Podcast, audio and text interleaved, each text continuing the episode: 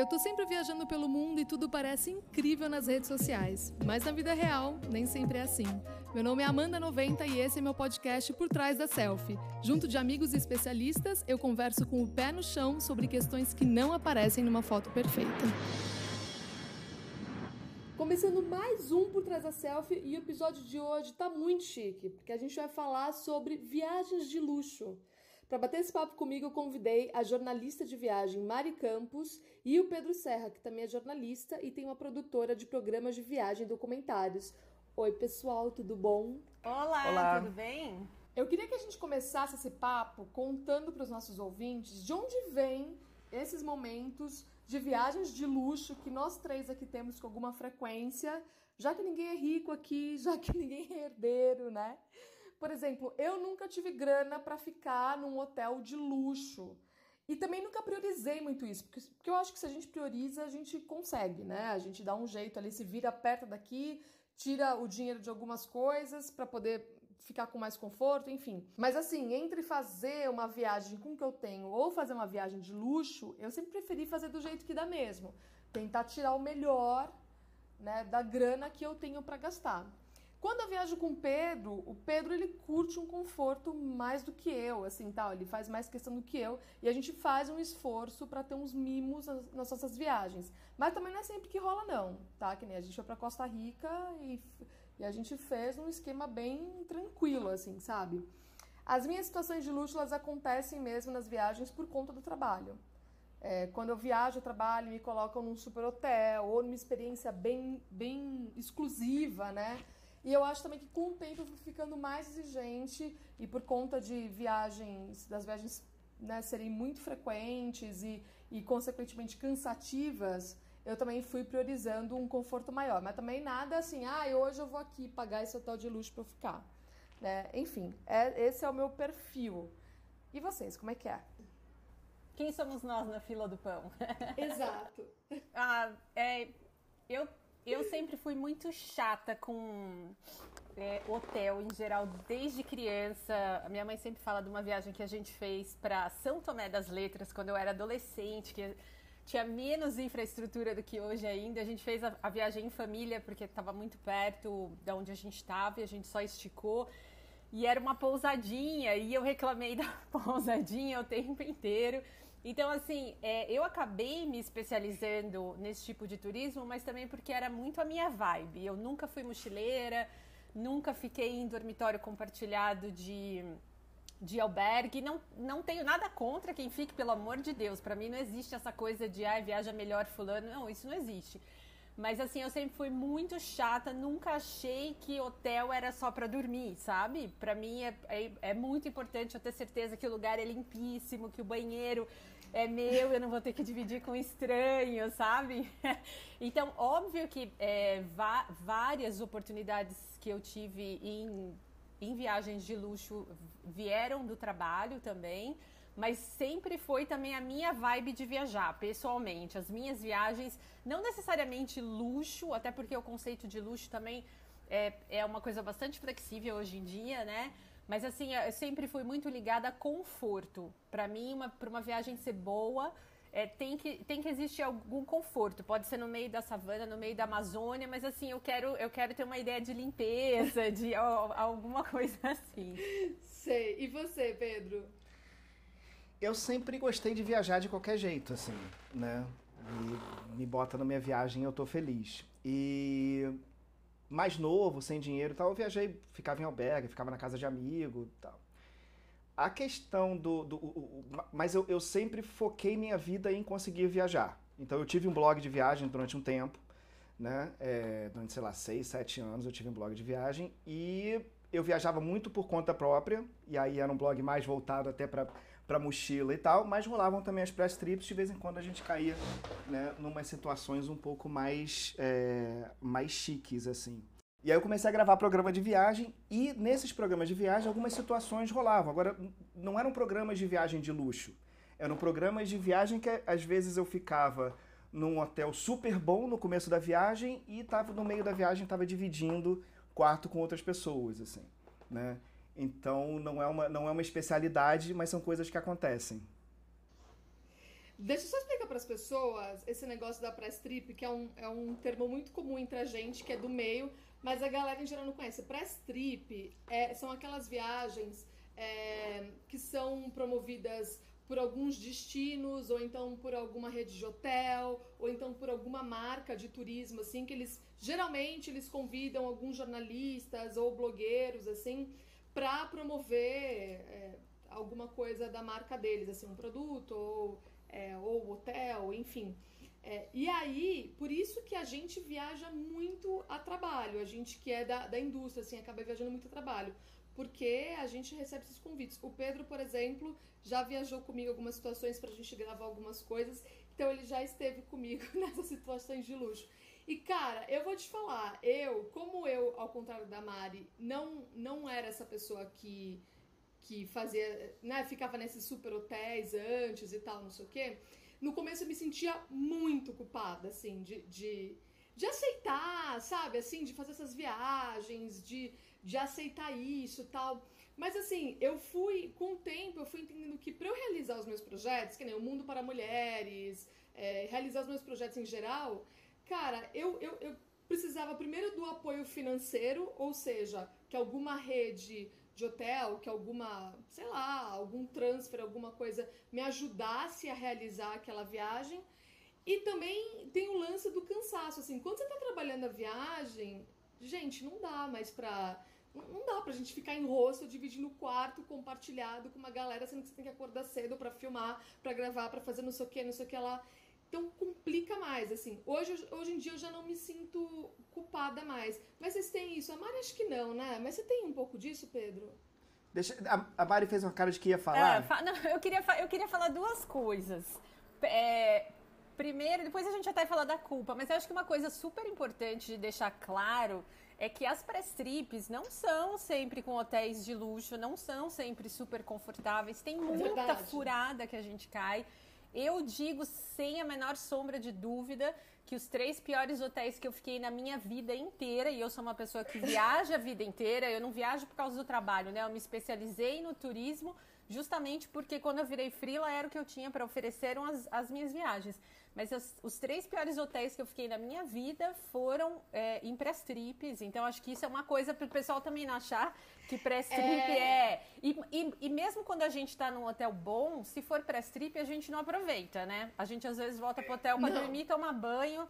É uma ilusão, acha que a gente está na, na piscina tomando champanhe na, na é press trip. E a gente é, e a gente nunca fica, tipo, uma semana no hotel, assim, geralmente. Nas press trips são duas noites no máximo, e aí você troca E geralmente uma, uma programação que você tem que acordar às 5 da manhã para ir dormir às 4 da manhã. Que, porque eles querem que você veja tudo da cidade em três dias. e você chega meia-noite, toma banho, desmaia e acorda às 5 horas de novo, assim, é, é, é muito ilusório.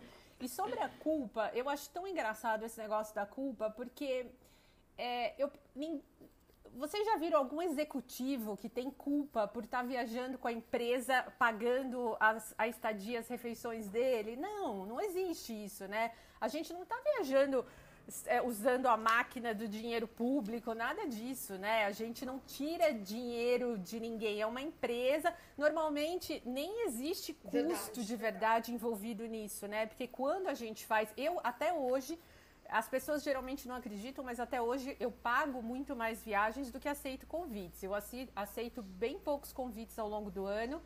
É, ah, eu vou querer muito saber disso bem, depois. E bem específicos, justamente por já ter caído em muita furada, tem algumas agências e destinos com os quais eu não trabalho mais de jeito nenhum. Então eu acho esse negócio da culpa não sintam, porque a, gente não. É, esse tipo de viagem a gente não, não tira dinheiro de investimento público, nada disso, né? É como uma empresa pagando para o executivo ir lá fazer uma reunião, sei lá, em Tóquio. E a, essa empresa, na verdade, mandou a gente fazer uma matéria no Peru. É, é mais ou menos a mesma coisa, né? Desculpa se eu falei muito. Não, mas eu acho que é isso mesmo. Eu, mas eu acho que a diferença. Mas aí é um problema meu, totalmente, que tem que ser resolvido na análise. Que eu acho que a diferença é porque você vem com essa formação de jornalista. Eu não, eu, tipo, peguei esse negócio pra mim, sabe assim? Então eu acho que talvez não esteja muito bem resolvido na minha cabeça. Mas é o que eu falei, cara. Hoje em dia eu não tenho mais culpa, não, porque eu realmente. É, as press trips eu faço menos hoje em dia, justamente por essas furadas que rolaram. Então, geralmente eu negocio de eu ir sozinha. Beleza, eu, eu recebo o apoio do hotel ou eu recebo o apoio do destino, mas eu negocio para eu ir sozinha. É, e monto o roteiro junto, porque aí eu vejo, a partir do meu projeto, o que, que o que, que é interessante para eu ver naquele, naquele país, naquele lugar. E. Mas assim, cara, eu também sou bem criteriosa. Por exemplo, no Mundo para Mulheres, que eu tava falando muito sobre mulher viajando sozinha, e segurança e perigos tal. É claro que se você fica num, num, hotel de luxo a viagem inteira, que não é o que a maioria da, das mulheres, pelo menos do meu público, faz, é, é muito mais seguro do que você ficar num hotel de um hotel três estrelas ou num hostel. Então, por exemplo, durante o projeto eu recebi convite do Four Seasons, por exemplo. Ah, você não quer ficar lá, tal, tal, Cara, eu não me sentia à vontade. Eu falei, meu, como é que eu vou falar com toda honestidade sobre segurança, sobre perrengues que podem acontecer ou não, tal, estando Sim. no Four Seasons, que não é a realidade da maioria das Sim, mulheres. Isso eu sabe? concordo. Então, aí eu concordo fui... super. É. Inclusive, a gente conhece um monte de gente do nós, que nós conhecemos que escreve sobre mulheres viajando sozinhas e que, na verdade, essas pessoas não viajam sozinhas, né? E aí estão viajando o tempo inteiro com guia, com motorista. Como que você pode ter noção Exato. do que é ser uma mulher sozinha? Não é, gente? É muito louco. É, eu acho que essa culpa, assim, eu lembro, eu lembro que quando eu era blogueiro, eu, eu ficava olhando muito pra, pra, pra galera, assim. E aí a gente às vezes tem, tem essa culpa de estar viajando. Mas a, eu acho que a diferença é que a gente viaja e por isso recebe os convites, né? Peraí, deixa, deixa eu é, lembrar que eu costumava falar, como é que é?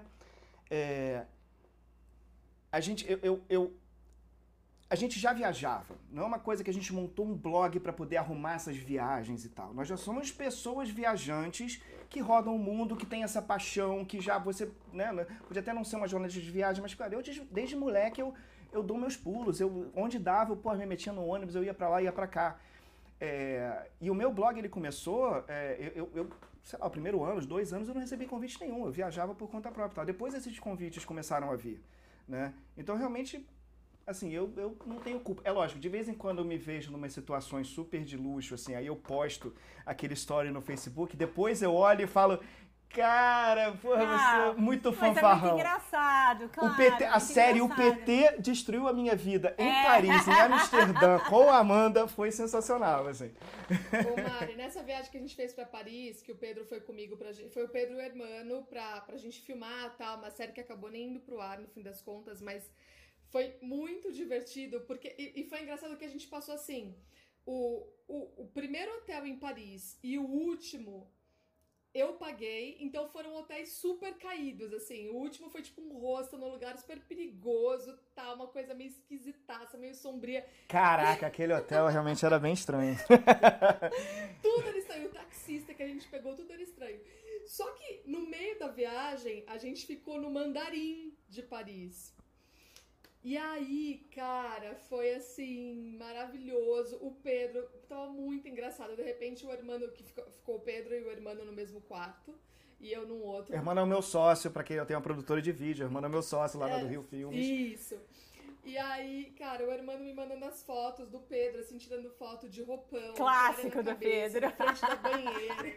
Eu tenho, eu tenho uma série de fotos em banheiras, pelado sempre, que eu é, faço. Não, maravilhoso. Sempre que tem banheira, eu tiro foto pelado. E eu tenho mania de andar de hobby pelo hotel. Eu tenho eu, eu Rodrigo Sebrian e André Fran gravando no Four Seasons em Moscou, passeando de hobby pelo hotel, assim. Gente, eu amo. Eu também. Eu chego nesses hotéis, primeira coisa, boto o roupãozinho chinelinho, banheira, já era para mim, formou o combo, assim, não resisto. E aí, é, eu queria saber de vocês, qual foi a situação, assim, o mais luxuosa que vocês já se viram, assim, alguma viagem, alguma situação que você falou, cara, não, aqui eu arrebentei, assim. Ai, que difícil. Porque é o, é o que eu comentei com vocês antes, assim, eu tenho uma visão muito, muito diferente dessa coisa do luxuoso, né? É, se eu falar para você que a... Não, se eu falar não, eu vou falar. Acho que a coisa mais luxuosa no meu conceito de luxo que eu vivi foi ser uma, em, em todos os desembarques que eu fiz na Antártica, ser uma das únicas 45 pessoas que estavam naquele lugar Para mim, não, não, exi não existiu uma coisa mais luxuosa que essa. Mas foi uma viagem pessoal que eu fiz, não foi uma viagem a trabalho. É, e para quem nunca foi para para quem nunca cogitou, não para quem nunca foi, desculpa, para quem nunca cogitou ir para Antártica, ir para Antártica é uma coisa super complicada, além de ser bastante custosa, é uma é uma viagem muito concorrida, que esgota com muito tempo de antecedência e tal. E eu consegui uma oferta de último minuto num navio super simples. Então, foi uma viagem que não tinha absolutamente nada desse conceito de luxo que as pessoas normalmente têm, Sim. de bling bling, de brilho, de luva branca, whatever. Não, era todo simples, era um navio russo, super simples, que era um navio de expedição, mas é a experiência mega luxuosa de você pensar, meu, tô aqui com 45, 44 pessoas nesse. Agora tem tem outras coisas que aí sim o dinheiro que comprou que aí é, várias experiências incríveis na África, não conseguiria escolher uma só, mas toda vez, isso mesmo no lodge mais simples até o lodge mais incrível, a gente sempre tem essa sensação, porque sei lá, estão no máximo seis pessoas no carro e você para para tomar o drink, vem do pôr do sol, é, é maravilhoso. Eu acho que a, a mais luxuosa que o dinheiro comprou eu acho que foi quando eu fiquei no Hotel Cipriani, em Veneza, que é um dos melhores hotéis do mundo mesmo, é um hotel incrível. Eles têm um serviço de lancha privativa do hotel, que é gratuito e funciona 24 horas. Então ele te leva é, uma distância X do hotel em Veneza, a hora que você quiser, está incluído, você só precisa avisar. E aí eu, uma noite não conseguia dormir, eu peguei pedi pro cara me deixar na Piazza San Marco no meio da madrugada, não tinha ninguém, eu esperei o dia amanhecer, fiz umas fotos incríveis. Essa, esse, esse foi um luxo maravilhoso que o dinheiro comprou. Gente, não, mas é, é o Mari, o, com certeza, super exclusiva também a, a experiência da Antártica, mas assim, é, também super custosa, né? Eu tô bem em choque que você bancou essa, assim, porque é super custosa. Tá de parabéns. É, na, na, verdade, eu acho que ela não é tão custosa, é, porque são. A, a, minha viagem foram 10 dias de viagem. Você pegou aquelas promoções ali em Ushuaia já? Não, eu tinha. É assim, é que na verdade a Antártica era um sonho meu desde criança. Eu tenho sonhos meu estranhos sonho de viagem. O meu, um dos meus maiores sonhos é ir pro, pro Irã também. Eu, tenho, eu sempre tenho uns, uns, uns sonhos que não são muito mainstream. Então, assim, eu tinha essa coisa, eu amo as histórias do Shackleton e tal. Então, eu já estava uns três anos, eu me cadastrava em todas as listas de espera que eu achava que dava para pagar da, das viagens para a Antártica. E aí, em 2012, que deu certo, tipo um mês antes, alguém desistiu e aí eles me avisaram que tinha essa vaga se eu se eu, se eu aceitava. E eu não acho ela tão custosa porque são ela, você não, não paga mais nada, né? É, na verdade, eu ainda, eu ainda fui, fui e voltei de avião para tá... Ushuaia e depois o meu cruzeiro terminou em Punta Arenas é, com as milhas, então equilibrei. Mas assim, tem todas as refeições, todos os passeios, você não tem absolutamente nenhum outro custo, né? E eu fiz essa viagem só com 10 dias e não com 13 dias, porque essa viagem na última parada, que era na base chilena, tinha a opção de você fazer um flyback, que é um voo fretado que saía da base chilena direto para Punta Arenas. E eu que para mim era muito importante passar pelo, pelo, pelo Drake, mas uma vez é suficiente, porque realmente eu, é, é, uma loucura. Então eu achei que um, uma vez estava de bom, bom tamanho. Então, assim, não acho que ela é tão cara quando você coloca tudo isso na, na conta, que você tem todas as refeições, todos os passeios.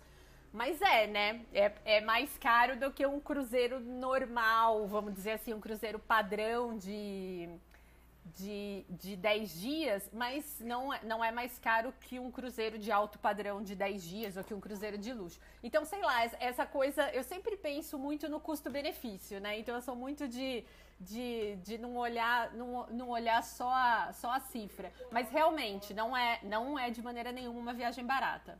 Cara, eu sou, eu, eu sou fascinado na história do Shackleton também. Eu, eu acho. É demais. É demais, é, é demais. Sensacional. É, cara, eu, eu, eu, eu, sigo na linha da Mari, assim, eu acho que luxo é. Cara, eu poder viajar para um lugar que eu tive que procurar no mapa onde ficava, eu acho isso super. É, eu acho super luxuoso, assim, porque é uma coisa que você, cara, dificilmente você vai. Porra, né? Não é uma viagem que eu faria assim, né? É uma coisa que uhum. de repente surge e você vai parar no Tajiquistão, na fronteira com o Afeganistão e tal. É, só que se eu pensasse em termos de luxo, né, nesse luxo mainstream, eu acho que o Four Seasons em Moscou, no dia da vitória, com todos aqueles tanques russos gigantes de ogiva nuclear passando na minha frente, assim, eu acho que foi. Primeiro, que o hotel é incrível. Segundo, que é uma data incrível e você está num lugar incrível para ver a data incrível no hotel incrível. Assim, é que né? lá você, então, você, vê literalmente de camarote, né? Porque a vista do, do hotel Totalmente, é um de camarote. Absurdo, é. E aí, esse ano que eu fui, teve o, o, o a coisa do dia D e teve aquele. É, Regimento Imortal. Vocês já ouviram falar disso?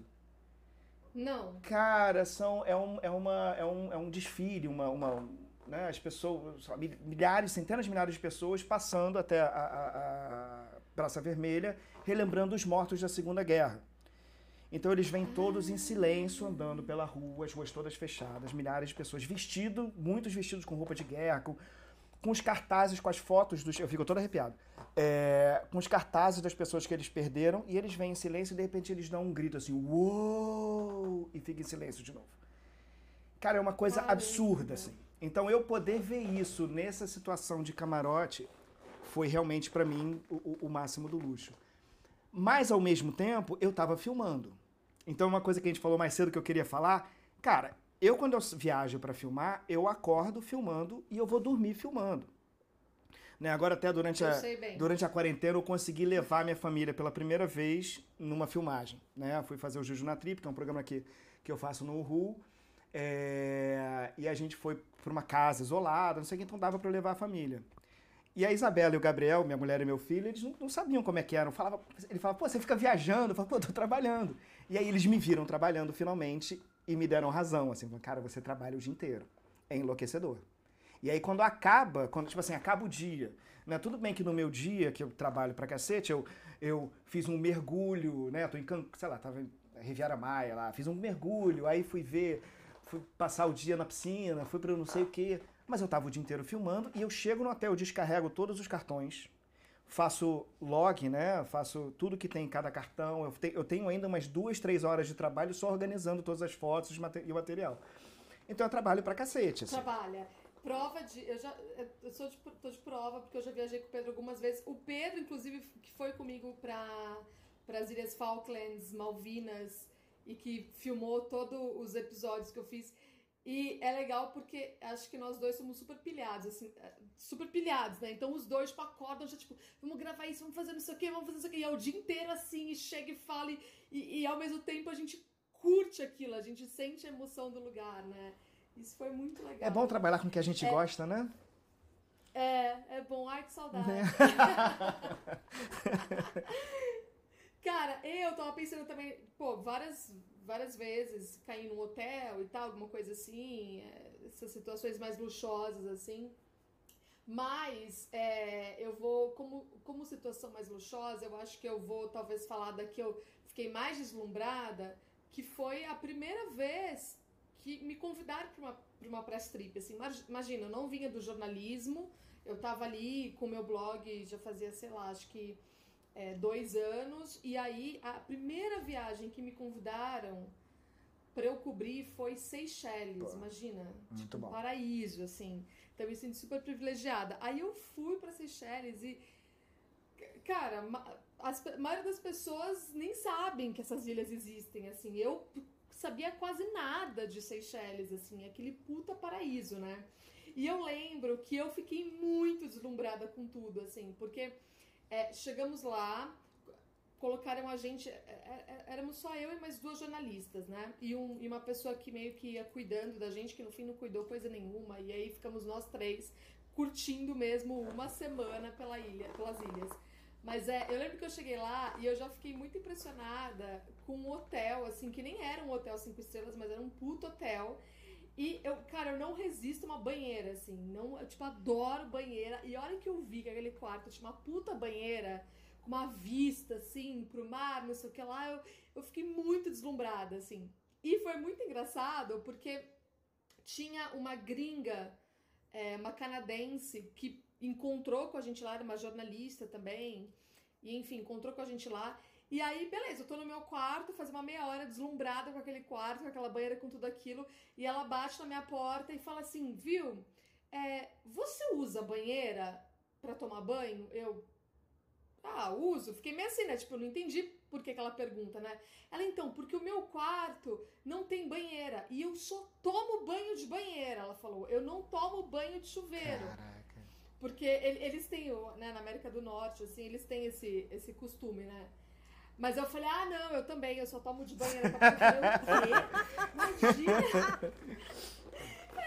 Até, parece, eu falei, primeira vez que eu tô aqui, que eu tô nessa mordomia aqui, até parece que eu vou ceder a minha banheira pra essa mulher. Não, já vesti meu roupãozinho, e era assim, banheira à tarde, banheira à noite.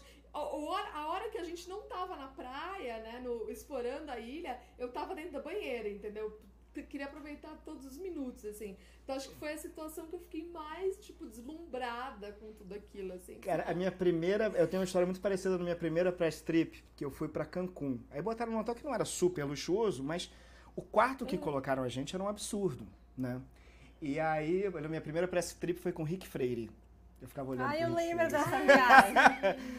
Foi a gente, a Lúcia Mala, o pessoal do Jeguiando. É... E aí tinha uma banheira, um quarto enorme, tinha uma banheira gigante na, na varanda. E minha vala tinha sido extraviada. Ah. Eu cheguei, não tinha roupa, eu entrei na banheira e na banheira eu fiquei até trazerem a minha mala num outro voo, que eu não sei quantas horas depois veio. Eu saí rugado pra ir buscar a minha mala. Porra, primeiro vendo o pôr do sol de Cancún com aquele marciano, assim, pô. Eu sou muito dessas, cara. Eu curto muito banheira. Eu também, assim, amo, é... amo. E banheira com vista não tem, né? É pô, não tem. coisa, ah. melhor coisa. A outra coisa que eu gosto é quando eles dão de presente uma massagem ainda. É, isso eu, isso eu adorei. Eu, em, eu, no final do ano passado, fui, fui com a Juju na trip também, fui pro México. E aí a gente foi pro Hard Rock. E aí colocaram a gente na suíte presidencial. Cheguei, quando eu vi, a gente abriu, era a suíte presidencial, dois andares. Cara, um negócio absurdo. E aí deram massagens pra gente também, assim. Foi... É, às vezes acontece, assim, ai, sei lá, de repente bota uma massagem ali no meio, sabe? Eles podiam fazer mais isso, né? Eu lembro da Namíbia também, foi legal, a gente ganhou uma massagem. E, cara, e vocês fingem costume, assim? Eu, eu, eu acho que, na verdade, depois de tantas viagens, assim, eu acabei me acostumando. Mas, assim, eu sou daquelas que eu chego num puto hotel cinco estrelas, tipo, de mochila nas costas, toda meio arrebentada, assim. E, cara, eu toco barco, assim, eu não fico fingindo que eu, que eu sou chique, alguma coisa assim, sabe? Não, eu chego lá, sacola na mão, mochila às vezes tal. E não ligo muito para essas coisas, não. O que, que vocês Mas fazem? eu acho que tá certo. Acho que as pessoas também têm um, um negócio muito estereotipado sobre turismo de luxo, né? É, é, brasileiro é. tem essa mania de achar que no hotel de luxo tá todo mundo. Essa coisa de andar com a marca super aparente na, na camiseta, na bolsa, isso é coisa de novo rico brasileiro, novo rico mexicano, né? Não a, as pessoas que, que frequentam normalmente esses hotéis também tá cheio de tá cheio de gente que entra de mochila tem tem gente que vai fazer trilha e tal. Você tá no Peru, em qualquer hotel de luxo, você vai ver gente entrando de mochila lá também, né? Exatamente. Então, é, acho que é, não, não podemos de maneira nenhuma cair nesses estereótipos, nem propagar esses estereótipos, né? Não, a mesma é... coisa a classe executiva. Vai na classe executiva olhar como é que as pessoas que estão acostumadas a viajar de executiva estão viajando. Tá gente, todo mundo praticamente pijama. pijama. Ah, essa tá de legging com um negócio super confortável. Aí entra lá a louca que quer fazer as fotos porque tá na executiva e tá com um salto que não tem por que usar num avião, Exatamente. pelo amor de Deus, né? Então é, vamos, vamos, vamos combater os, os estereótipos. viagem, viagem para mim é isso, assim, é você, você viajar confortável. Porque se você começa a botar um monte claro. de roupinha e tá, viaja de calça de moletom, eu quero ficar bem. Ainda mais. Não, e você Ainda mais eu trabalhando também, né? Não, e quando você faz, chega para fazer, quando você chega para fazer o check-in no hotel, mesmo que você tiver viajado de executiva de você primeira vai estar classe, destruído. você viajou 12, 15 horas, você tá É, amassado do mesmo jeito. É, Só vai é. chegar linda, maravilhosa no hotel se a mulher passou, sei lá, 40 minutos se arrumando na- no banheiro antes de, de sair. Do... É, gente, pelo amor de Deus, todo mundo chega acabado, né? Não tem. Definitivamente não sou eu, cara. Você Eu- chega, eu acho que eu, eu sempre brinco, que eu falo que de- a- o jeito normal de viajar deveria ser a classe executiva, porque é uma forma de voar com Sim. dignidade. É. Mas, no fundo, às 12 horas, 15 horas, massacram todo mundo do mesmo jeito, né? E a gente vai, a gente vai arranjando meios de ficar mais confortável, assim, né? Porque No fim Claro. das contas, no fim das contas é isso que, que importa. E é muito louco, porque mesmo quando eu tava fazendo o Mundo para as Mulheres, que eu tava, é, meu, pulando de um lugar para outro, tava, tava pesadaço, assim, o segundo semestre de 2019 foi muito pesado, assim, eu mal fiquei no Brasil, tava muito na correria. E aí, é, surgia assim, tipo, ah, Amanda, quer ficar dois dias nesse hotel aqui, pá, um puto hotel? E aí eu usava esses hotéis é, mais luxuosos, mais confortáveis, assim, justamente pra eu descansar, assim. Recuperar. Sabe, pra me recuperar. Porque, pô, já tinha ficado em Airbnb, já tinha não sei o que, sabe assim? Tal, e mochila, e vai pra lá, e vai pra cá, tal. Então eu usava aqueles, aqueles hotéis pra me recuperar. É até louco, assim, porque a galera, a galera do hotel, que nem eu fiquei na Capadócia, pô, fiquei num hotel, na caverna, assim, incrível, era um mezanino, tinha um mezanino, assim, uma puta banheira também, aquelas coisas, todas, uma puta vista, enfim, hotel incrível. E foi muito importante pra me recuperar, porque na sequência, eu tava vindo da, da, da Turquia, da Jordânia, Turquia, né? E na sequência eu tinha viagem em grupo é, pro Egito, então eu precisava dar uma recuperada, sabe? Eu passei dois dias, literalmente, entocada na caverna da Capadócia, me recuperando, sabe? E o pessoal do hotel às vezes fala, pô, tal, é, né, você não quer fazer tal passeio, não sei o quê. Fazer um ou outro, mas a maior parte do tempo me recuperando. Então, é muito importante, às vezes, também na correria da viagem, fazer isso, assim. E eu espalho as coisas todas pelo meu quarto, tipo, zero querendo parecer o que não sou, assim, sabe? Não tô nem aí, gente. Mas isso até para quando a gente viaja de férias, né? Eu acho que é super importante. Acho que a, a gente, não sei, vou falar por mim, né, que vi- viajei a vida inteira. No, até os 25 anos, assim, eu viajava muito na correria, naquela coisa de querer ver o máximo de coisas É o que eu possível. chamo, eu chamo de turismo de resultados. Tem o futebol de resultados, tem o turismo de Não, mas- resultados. Mas, mas aí depois, depois você entende que é, o, o Rick Freire fala muito isso, né? A Europa não vai sair dali, a Austrália não vai sair dali. Então você começa a entender que você pode voltar para os lugares que você ama outras vezes e que você não precisa ver tudo. Mas para as pessoas que realmente têm essa necessidade desse índice de produtividade durante a viagem, eu acho que precisa colocar uma ou duas noites no meio da viagem, independente de ser um hotel chance ou não, mas justamente para se recuperar, porque senão você fica aquela história de brasileiro que volta de férias e fala que precisa tirar férias das férias. férias. Isso não faz É. sentido, gente, né? As, as férias é um negócio que é pra gente voltar revigorado. Então, assim, é, pode fazer muita coisa ao mesmo dia? Pode, é maravilhoso, né? Você não quer cruzar o Atlântico para ficar dormindo do outro lado do, do planeta, mas é, você precisa também respeitar os seus limites, até porque se você exagerar, chega num ponto que você não absorve mais nada, você Exatamente. começa a achar tudo quanto é monumento igual, tudo quanto é igreja igual, né? Então, Mas eu, eu tenho dificuldade um pouco com isso. Eu sou super ansioso. Eu tenho sempre essa coisa de que o mundo tá acabando e eu preciso fazer tudo logo e tal. O que deixa a minha mulher desesperada por causa do meu turismo de resultado. Quando eu vou pros lugares eu quero fazer tudo. Ela, calma, eu quero dormir também. Foda-se. É, e gravando os programas a mesma coisa, assim. Agora com... Eu tenho falado mais do Junatrip, que é o que eu ainda continuo gravando e gravei mais nos últimos anos.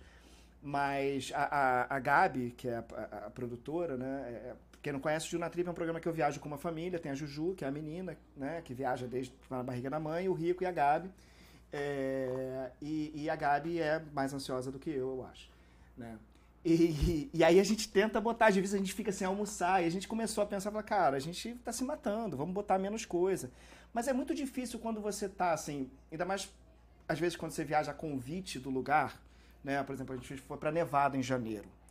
E Nevada queria que a gente visse tudo. E a gente ficava às vezes com umas dúvidas, tipo assim, pô, a gente descansa ou vai esquiar mais um dia?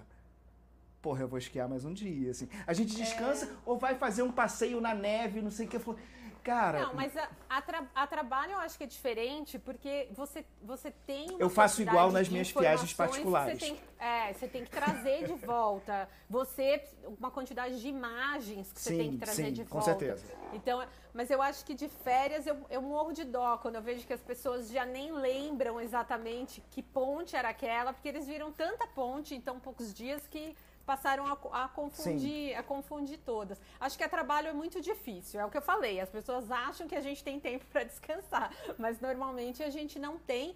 Mas aí eu entendo, é trabalho. Eu também sempre encaro muito assim, né? Um convite, por exemplo, a partir do momento que eu aceitei aquele convite, eu aceitei que eles me mostrem o que eles querem mostrar, que é o que eu falei, por isso que eu aceito poucos convites hoje em dia, porque ah eu quero ver as coisas que eu acho interessante ver e não necessariamente o que um destino quer me mostrar, né? Quer propagandear. Eu, eu acho que tem uma questão aí, porque a gente tem. Eu, eu, eu tenho essa ansiedade de ver muitas coisas, mas aí, quando você faz isso de colocar muita coisa junto, você acaba ficando com uma outra ansiedade, que é você não curtir os lugares.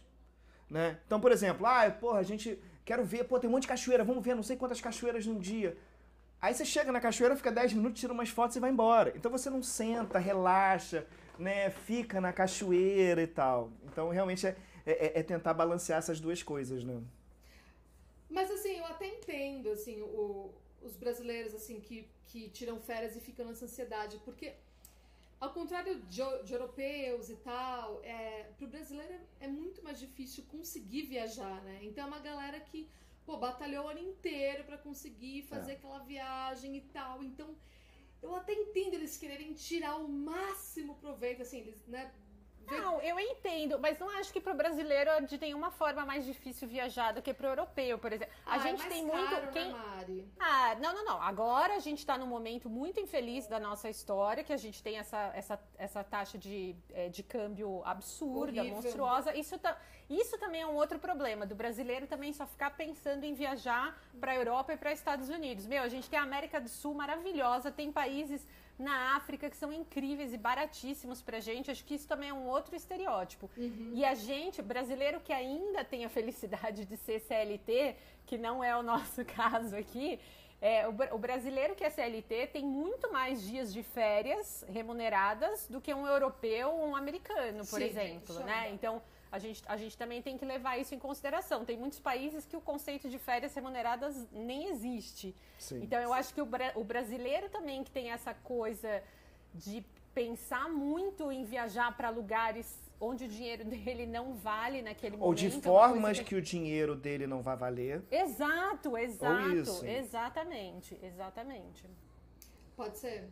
E vocês já fizeram alguma viagem que vocês estavam com uma expectativa alta, principalmente a Mari, que, que, que sempre agenda viagens desse tipo, assim, estava esperando, não, vai ser incrível, tal, não sei o quê, e chegou lá, rolou uma puta decepção? De, de férias, não. De, as minhas viagens, não. Eu não, nem vou dizer de férias, porque assim, os meus amigos ficam bravos que não. Eles falam faz 20 anos que eu não faço viagens de férias, porque eu dou um jeito de toda viagem virar trabalho no fim. Eu falo, não, hoje eu vou sumir porque eu quero ver um hotel novo que abriu. Quero...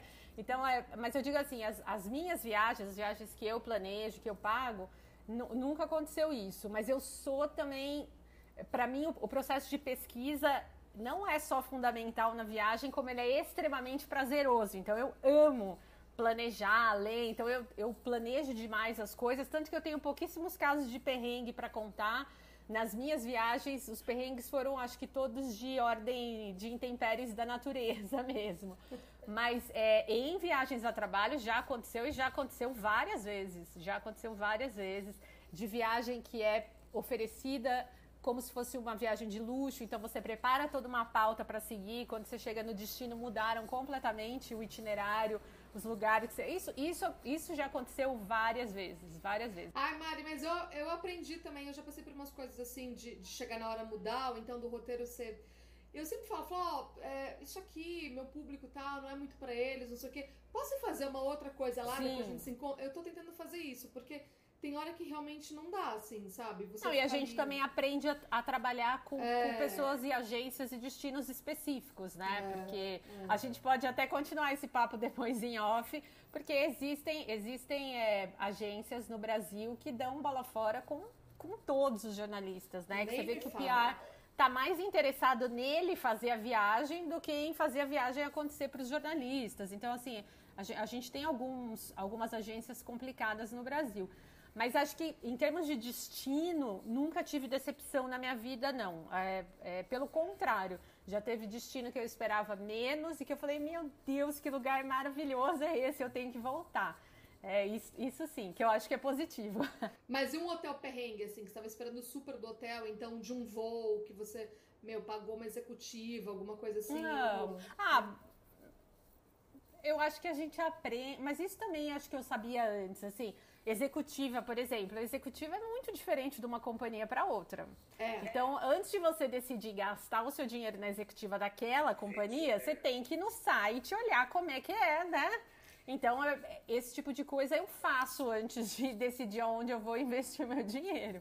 Então, aí você já sabe. Aí eu digo que eu tive surpresas boas também. Eu acho que tem classe, é, classes, não, desculpa, companhias aéreas que têm executivas que parecem primeira classe. Eu acho que, por exemplo, a executiva da Qatar é melhor, mil vezes melhor que a primeira classe da TAM, da Latam, desculpa. É, entregando, entregando a idade aqui, falando TAM, daqui a pouco eu vou falar Colinos. é, e, é, então, isso eu acho que existe. Assim, isso também é uma outra coisa que as pessoas criam estereótipos, né? Que ah, a executiva é sempre maravilhoso. Não, tem companhias aéreas que a econômica é. premium é melhor que a executiva daquela outra companhia da América Latina, vamos dizer assim. É, então, é, acho que esse tipo de coisa eu faço muita pesquisa também, Amanda. Hotel também. As decepções que eu tive foram em viagens a trabalho mesmo, né? Que falaram que a gente ia ser hospedado em tal hotel e quando você chega no destino, ai, teve um problema e na verdade vocês vão ter que ficar. É, nesse lugar. Já teve uma viagem, inclusive, que não foi uma viagem ruim de maneira nenhuma, foi uma viagem muito boa no geral, mas que três das noites a gente ia ficar no hotel, houve um problema, eles colocaram a gente num apartamento, um apartamento super confortável, ninguém dividia quarto nem banheiro com ninguém. Mas o apartamento não tinha absolutamente nada, não tinha nem sabonete, nada. Ah. Então a, a, gente chegou e a gente. Você tá acostumado, você vai, você sabe onde você vai ficar? Sei lá, eu shampoo eu não levo, eu levo creme pro cabelo e o shampoo eu uso do hotel, porque eu sei que normalmente a marca vai ser decente. Aí lá não tinha shampoo, não tinha sabonete, não tinha nada. Então é, essas coisas acontecem, mas é, há, há trabalho. Graças a Deus, a passeio acho que eu nunca tive, não. E você, eu tive, Pedro? Eu tive uma grande decepção, mas aí foi, foi mais culpa da minha falta de informação. né? Eu fui gravar na Namíbia, que é um país que eu amo, que eu fui duas vezes. Uma vez eu fui de férias. Quero voltar Pô, maravilhoso. demais. Maravilhoso. E eu fui de. Eu fui, fui um ano de férias.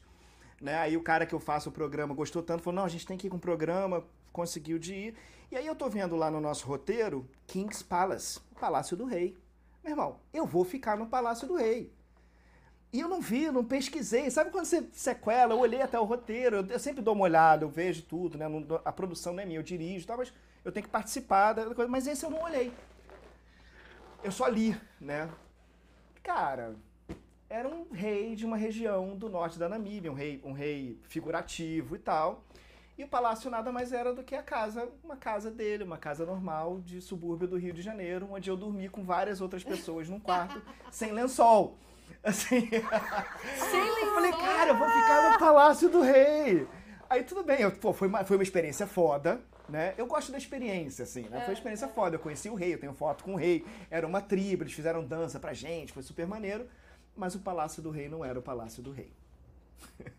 Mas tive ótima, tive várias surpresas boas, assim, né? tava falando de primeira classe, eu lembro que eu tava indo filmar na Etiópia. E aí, na hora que eu fui fazer o check-in, eu recebi a, a, a o, o, o, ticket, tava lá, poltrona 1, 1, 1, 1A. Aí eu, cara, eu nunca estive tão na frente em um avião, né? Falei, que, que porra de avião é esse? Será que ele não tem executivo e tal? Era pela Etiópia. E aí, quando eu entrei no avião, eu tava na primeira fileira e era executiva. Tudo bem que não era aquela executiva cápsula que nem da American Airlines, mas era uma executiva, era um voo até a Etiópia, que é meio longo e tal, então foi uma foi uma E mesmo uma na American surpresa. Airlines são poucos aviões que tem a cápsula, viu, Pedrex? Tem muitos aviões que tem, É, inclusive, eu- três pessoas uma do lado da outra, né?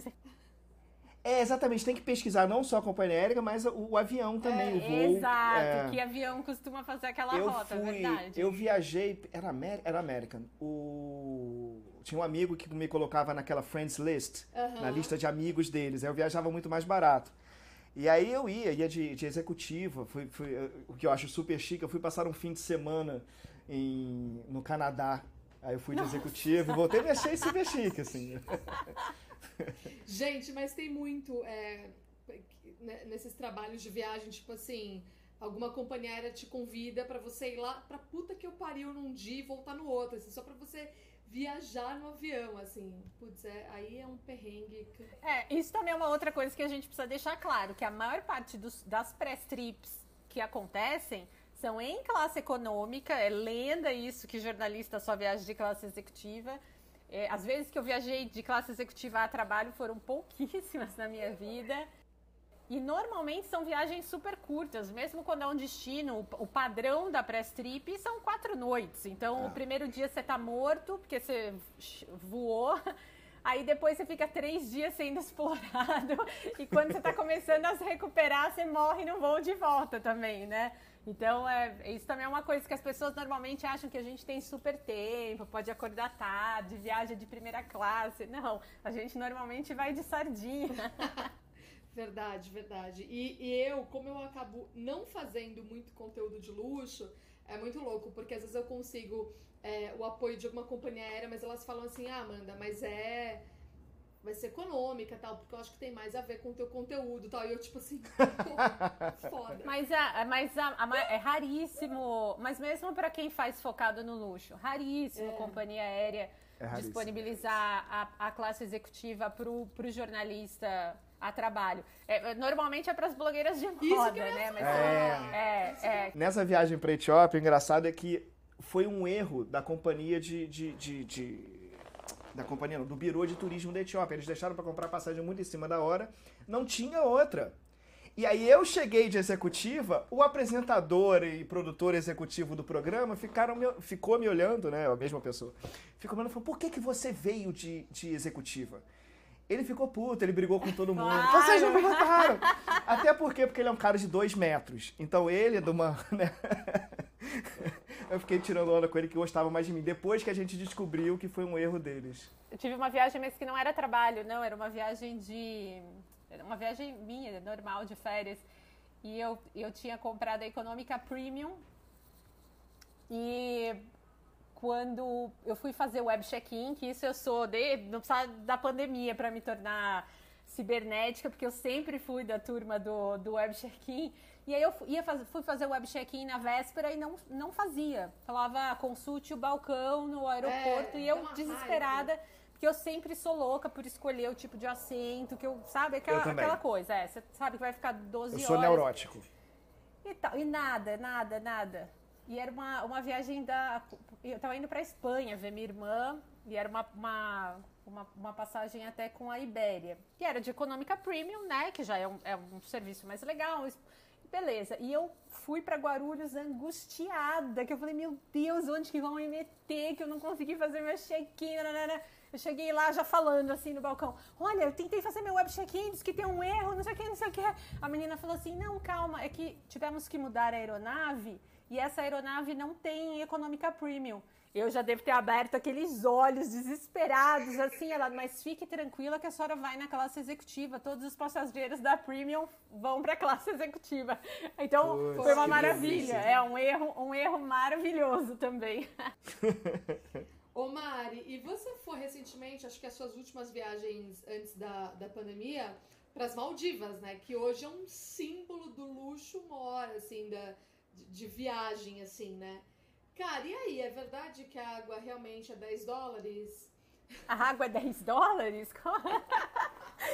Eu, eu acho que, na verdade, assim, eu acho que se você for para um hotel que te cobre a água, não vá para as Maldivas, pelo amor de Deus, né? Eu não, não fiquei em nenhum hotel que. Eu fiquei bastante tempo. Eu fui de férias, eu fiquei duas semanas. Não fiquei em nenhum hotel que cobrava água, pelo amor de Deus. Não sei se os hotéis realmente cobram água lá, porque é, os hotéis nas Maldivas têm uma pegada mais de sustentabilidade, pelo menos estão entrando mais nessa, é, muitos sem colocar água de plástico, mesmo no frigobar, põe água engarrafadinha, então é, não... Legal. É, o que eu, eu vou dizer que foi um destino que me surpreendeu. Eu demorei muito para realmente, porque é um destino caro, é um destino que a passagem aérea já é cara para lá, que muita gente está indo agora na pandemia, inclusive porque os preços estão incrivelmente mais baixos, né? Os hotéis estão todos em promoção. Tem, é um, eu acho que é o único destino do mundo que passou a ter mais rotas aéreas durante a pandemia do que tinha antes. Então, assim, tá tendo mais oferta de voo e tal. Mas de qualquer maneira, eu fui em 2019, finzinho de 2019, né? E eh, foi uma viagem cara, né? Então é, é um investimento que você faz e demorou muito para eu, pra eu topar, porque eu achava que ia ser meio disappointing. E na verdade foi o contrário. Eu achei, achei incrível. É, não é. A gente. Vocês também são muito como eu, né? De, de querer fazer muita coisa. A gente acabou de falar disso, né? De querer fazer coisa, explorar, conhecer gente. E o turismo nas Maldivas é muito diferente. Não é como, por exemplo, quem vai para o Tahiti. No Tahiti existe toda uma cultura local que você vai vai conhecer enquanto você está lá no Tahiti. Nas Maldivas, cada hotel é uma ilha. Então você acaba vivendo, por isso que eu fiquei em quatro hotéis diferentes porque eu fiquei três, quatro dias em cada um para conhecer atóis diferentes, ilhas diferentes e tal. Mas a água é maravilhosa, é incrível, é, só se compara para mim a água do Tahiti também. É, só que é, é, um, é um destino caro. Tem várias coisas que eu aconselho para as pessoas quando vão para lá. Uma é não comprar um hotel só com café da manhã, porque você não tem onde fazer as suas refeições, não tem como você ir no tiozinho da ilha vizinha, a não ser que você frete uma lancha para te levar lá, né? Então, assim, é, na maior parte dos hotéis dá para você fazer só com meia pensão, porque o café da manhã é servido até tarde, é maravilhoso. O jantar, é, você pode jantar mais cedo, você não precisa jantar no horário que a gente está acostumado a jantar no Brasil. Tem muito gringo, então normalmente 6 horas da tarde já tem algum restaurante aberto. Então, muito brasileiro vai com a meia pensão porque ela é super suficiente. Ainda mais que é um baita de um calor, você nem tem fome assim para ficar comendo no, no meio do dia. Então, são, são várias coisas que você consegue fazer para a viagem ser mais financeiramente factível. Mas uma coisa principal é essa: nunca ir só com o café da manhã, porque o gasto que você vai ter. Num dos hotéis que eu fiquei, eu fiz check-out junto com um outro casal que, curiosamente, curiosamente não, coincidentemente era brasileiro. Eu encontrei muitos brasileiros nas, nas Maldivas. E esse casal estava pagando uma conta de check-out absurda. E aí eu fui pagar o meu check-out e eles falaram: como que é essa diferença tão grande? Você não comeu?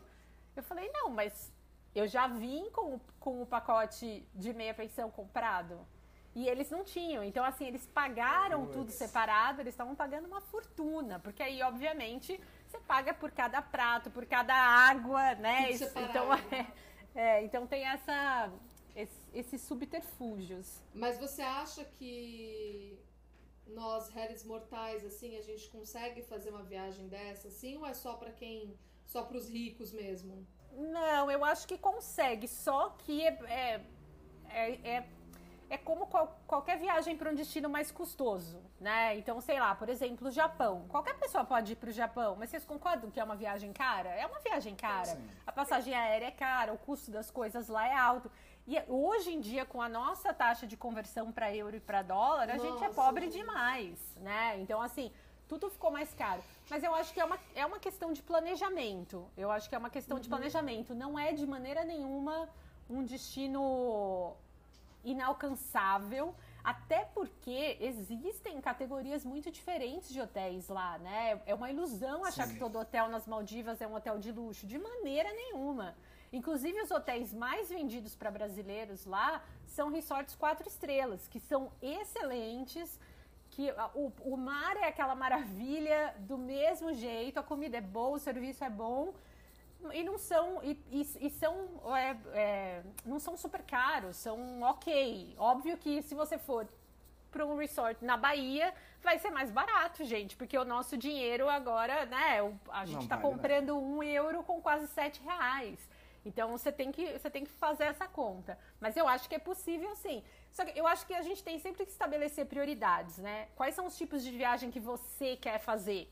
Essas são as viagens onde você deve colocar o seu dinheiro, né? Não, eu ah, eu tenho que ir para, é, eu tenho que ir para Austrália porque eu tenho que pisar em todos os continentes. Gente, não, você tem que ir para onde você quer ir, né? Que eu falo um monte de gente que me entrevista, fala assim: "Quantos países você já visitou?" Eu falo: "Eu parei de contar um tempão."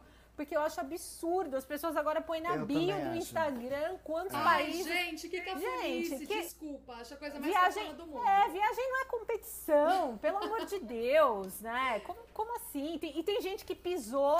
É, sei lá, eu fui para Santa Helena, que é uma ilha no meio do Atlântico, que é super difícil chegar lá e tal, mas eu fiquei um dia. Eu vou sair por aí falando que eu conheço um país Exato. a mais que a, porque ah, sabe? Não, né, gente? Então é Não, fora que a gente Fora que a gente, eu acho isso também. A gente repete Isso não diz se você é um viajante, Exato. se você é mais viajante do que, do que outra pessoa, assim. Porque, por exemplo, eu sei lá quantos países eu tenho, mas eu, cara, eu viajei o Brasil inteiro, assim, de carro, uhum. de não sei o que. Aí não conta como país.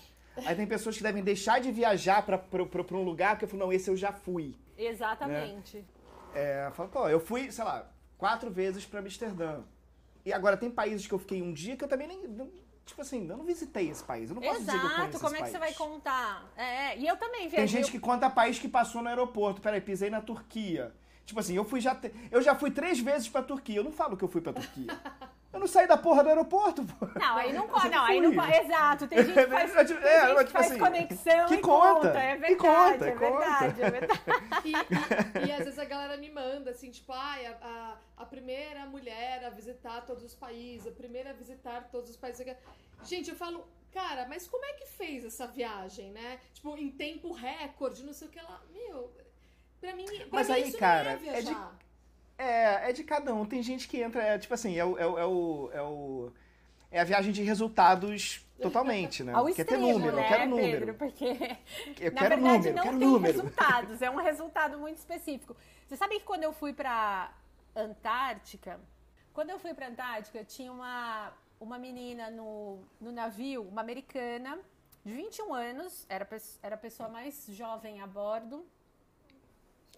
E aí, no, é, a gente demora dois dias para chegar, né? Então, é, são mais que dois dias, na verdade, são 60 horas desde a saída de Ushuaia até o primeiro desembarque na península. E aí ela desceu, beleza, normal. À tarde teve outro desembarque que a gente fazia normalmente dois desembarques diferentes por dia, tal. Ela desceu, beleza. No dia seguinte, a gente desceu e tinha um esquema é, para garantir que todo mundo descesse, usava os bots e tal. Quando a gente saía, a gente tinha que colocar a fichinha que correspondia ao nosso quarto num, num, num board, num. Ai, como fala? Um, num sei quadro. lá, um negócio na parede cheio de. Um quadro, desculpa. Cheio de gancho. Parece, parecendo aqueles snobs que ficam misturando a desculpa. Então tinha um quadro com ganchinho, você tinha que colocar o seu ali, que era para eles terem certeza que todo mundo foi embora. O ganchinho da menina não aparecia, e eles procurando, procurando a menina, a menina, não sei o que. Ela falou que não ia. Beleza. A gente achou estranho, mas todo mundo foi, fez o passeio, desembarcou, tudo maravilhoso. Né? Voltamos. Ela estava no deck, no computador, com o fone de ouvido e de boa. Aí todo mundo foi lá, olha, você tá passando mal, né? Como que você não desceu? Porque, meu, você tá na. Ai, não, acho que eu já vi suficiente. A gente falou, meu, tem mais sete dias de viagem. Ela fala, ah, mas é mais é, montanha, iceberg, pinguim. Eu já, já vi suficiente. Era tipo a gente vendo pinguim nas Malvinas, né? Era muito pinguim. pra que mais? Porra, tudo igual. Aí ela, a gente falou assim, meu, mas pra que, que você veio? Ela falou, não, mas é, eu fiz uma aposta com um grupo de amigos que eu ia fazer os. Eles contam, os americanos contam sete continentes, né? É. Então ela falou: eu fiz uma aposta com os meus amigos que eu ia visitar os sete continentes no mesmo ano. E tava faltando a Antártica. Então. Que, então, que coisa sabe, mais... é, essa viagem de resultado, gente, pelo amor de Deus, tirar, tirar a chance de alguém que sonha em ir pra Antártica. Pra, e ela passou o resto da viagem de verdade dentro do navio. Ela só saiu mais uma vez quando a gente foi para uma ilha que tem muita daquelas elephant seals, que são umas uhum. focas gigantescas e que os bebês são a coisa mais fofa do mundo, né? E aí ela desceu porque ela queria tirar foto com os, com os bebês. Então, é, é isso, sabe, esse negócio de ficar contando continente, contando país, para isso, gente. Ah, eu, eu, acho desperdício demais com tanta gente que sonha em viajar Sim. e não, não tem a oportunidade financeira ou de tempo, ou seja lá o que for, né? Nossa, me dá muita raiva. Pra mim isso nem é viajar. Não, não, não. Eu queria saber de vocês é, o que que falta, assim, o que, que falta não, né? Porque falta muita coisa.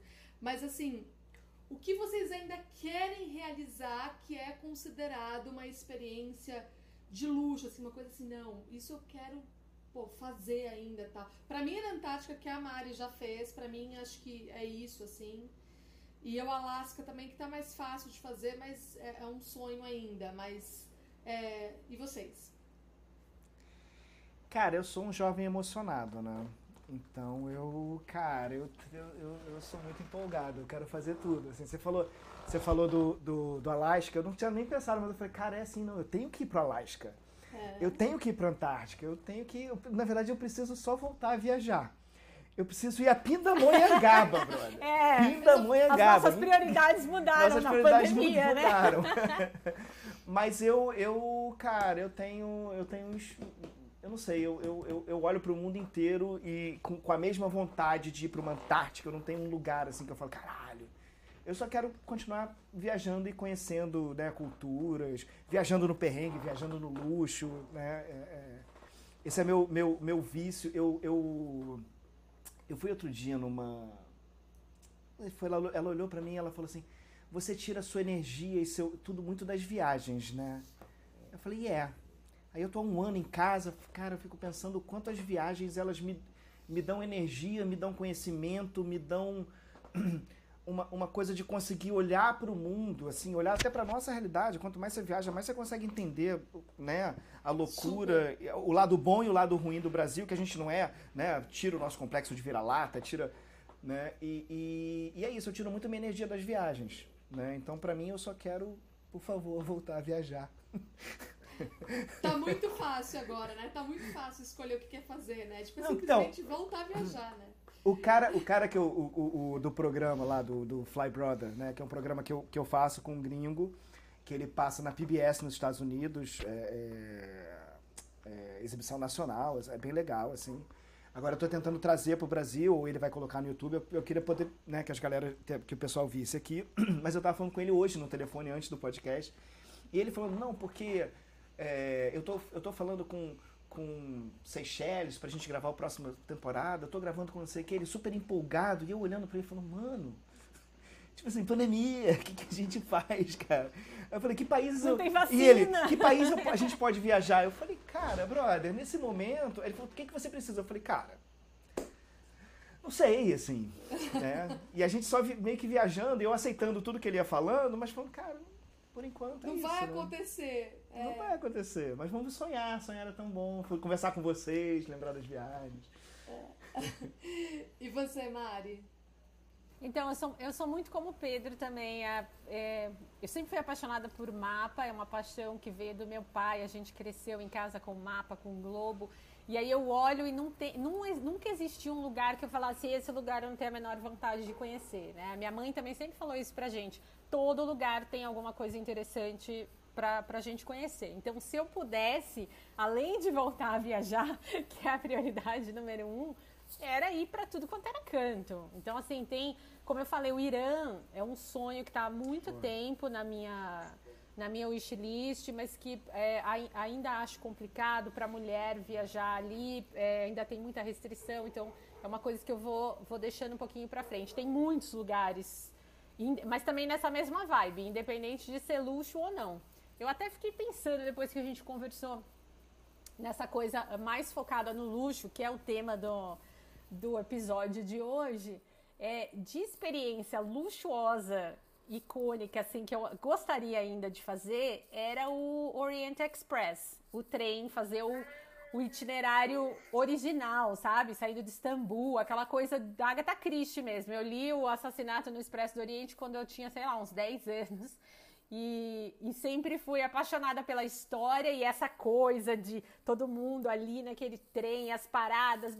Então, isso é uma coisa que eu tenho vontade ainda de um dia fazer. Obviamente, pós-vacina, etc, etc, né? E, e também não é uma viagem que eu faria só isso, porque é uma, as pessoas não sabem, mas a viagem de trem é super curta no Orient Express, né? Você pode fazer de dois a quatro dias. Então, mas eu ouvi dizer que que, que não é uma coisa. que não é bonito, assim. Você já ouviu algum papo assim?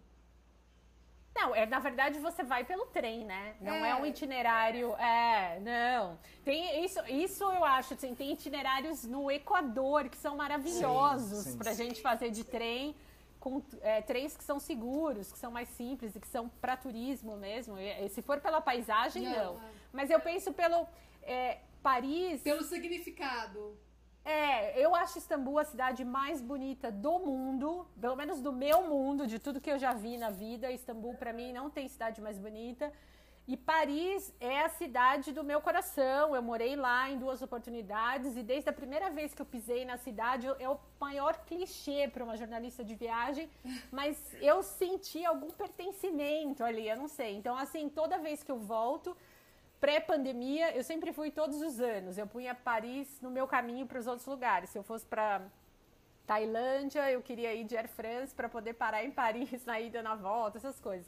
Então, é, pelo afetivo e pela simbologia do Expresso do Oriente. Aí eu acho que valeria a pena. Acho que não pela, pelo itinerário em si. Até porque são duas cidades que eu conheço muito e as paradas no caminho são, são bem poucas, né? É uma viagem curta. Mas sei, sei lá, é uma coisa, quem sabe, um, um dia ou quando eu estiver em Paris, fazer essa viagem no sentido inverso, sei lá. Quem sabe um dia, quando a gente puder voltar. Cara, eu tava lendo um estudo, só para fechar, um estudo que. Posso até mandar para vocês depois. Vou... Ah, aliás, para quem estiver ouvindo, eu vou colocar na, na descrição do, do podcast. Um estudo que o pós-pandemia, né? Quando a pandemia acabar, vai ser uma fase de libertinagem e gastação de dinheiro, assim. Então eu acho que é. Esperando loucamente. Inclusive esperando, esperando ter o dinheiro. Esperando ter o dinheiro para gastar. Mas, tô, eu tô a libertinagem está garantida. a libertinagem. então, eu acho que vai ser quando a gente vai conseguir finalmente realizar, talvez, esses sonhos. Assim. Então é bom a gente ir guardando dinheiro, né? Se, se ele aparecer, né? É, é essa parte tá mais difícil. Eu acho que uma coisa, uma coisa legal também para quem estiver ouvindo a gente é que eu fico falando muito de desmistificar o turismo de luxo, porque eu acho que é, no Brasil se trata muito com estereótipo, essa coisa do turismo de luxo, se tem uma visão é, um, um pouquinho equivocada.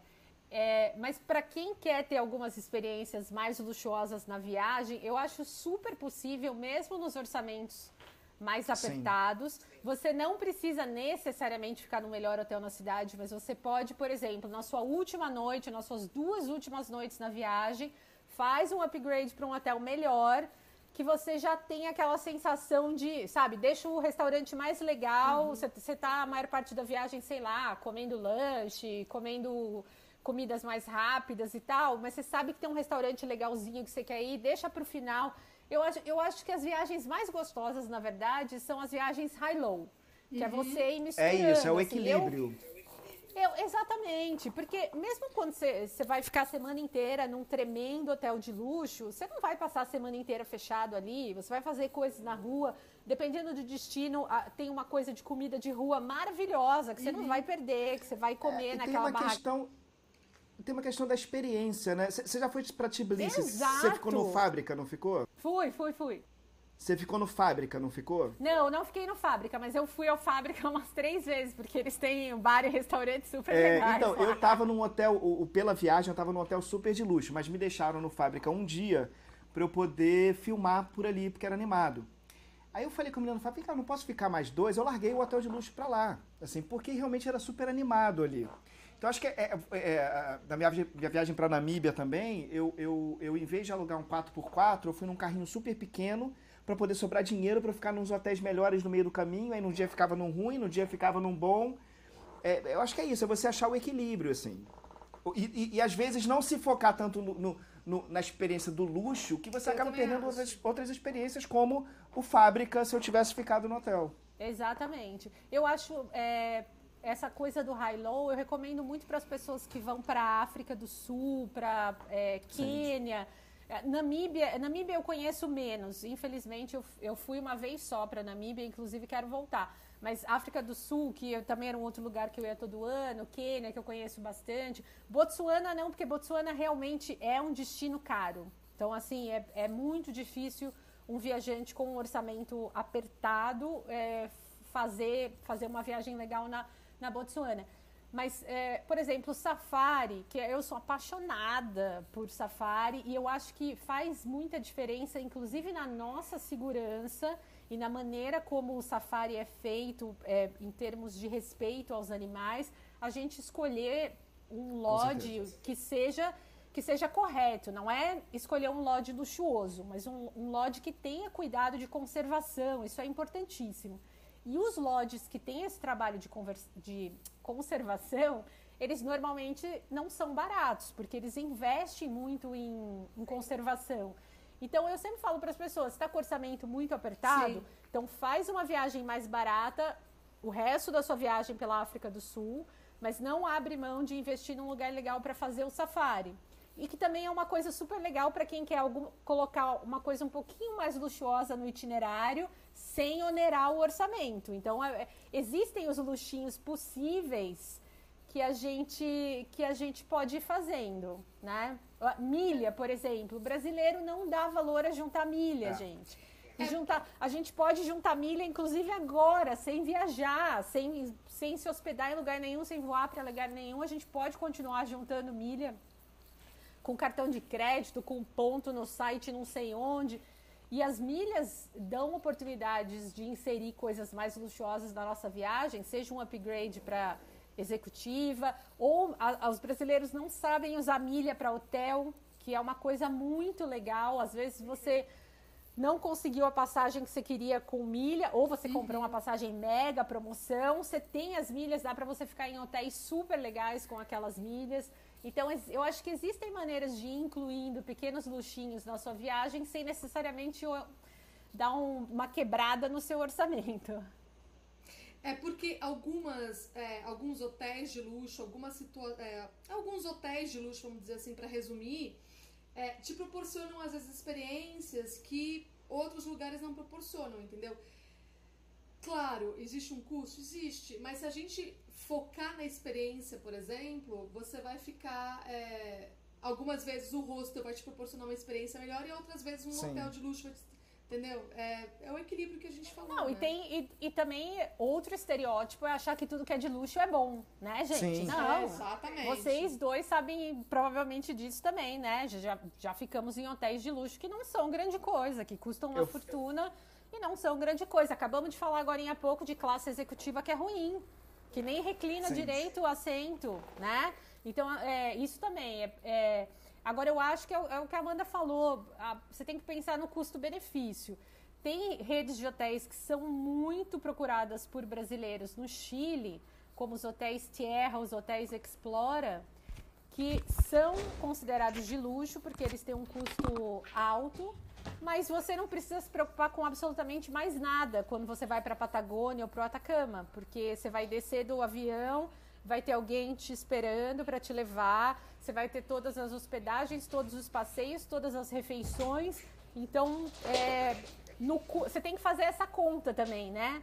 No, no, na- no custo final da sua viagem, é o que eu falei das, das Maldivas. O casal que não quis colocar o suplemento de meia pensão, que é bem baixo o suplemento de meia pensão para uma semana de hospedagem, gastou uma fortuna no check-out porque teve que pagar todas as comidas e bebidas separado, né? Então, sempre tem que lembrar é, de colocar os custos numa. Não precisa ser numa planilha, mas coloca os custos totais da viagem antes de se decidir por um produto ou não.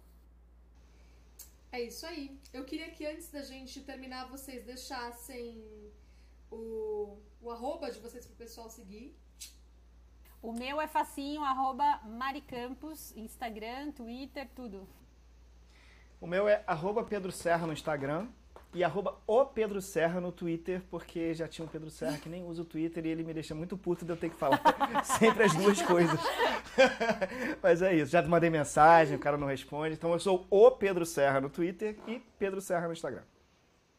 Eu vou colocar também o, o arroba de vocês na, na descrição do podcast, para quem quiser seguir. E se tiver alguém novo por aqui, pode me seguir no arroba Amanda90. E também temos o perfil exclusivo do podcast, que é o arroba por trás da selfie. A gente se fala no próximo episódio. Um beijo, tchau. Tchau. Tchau.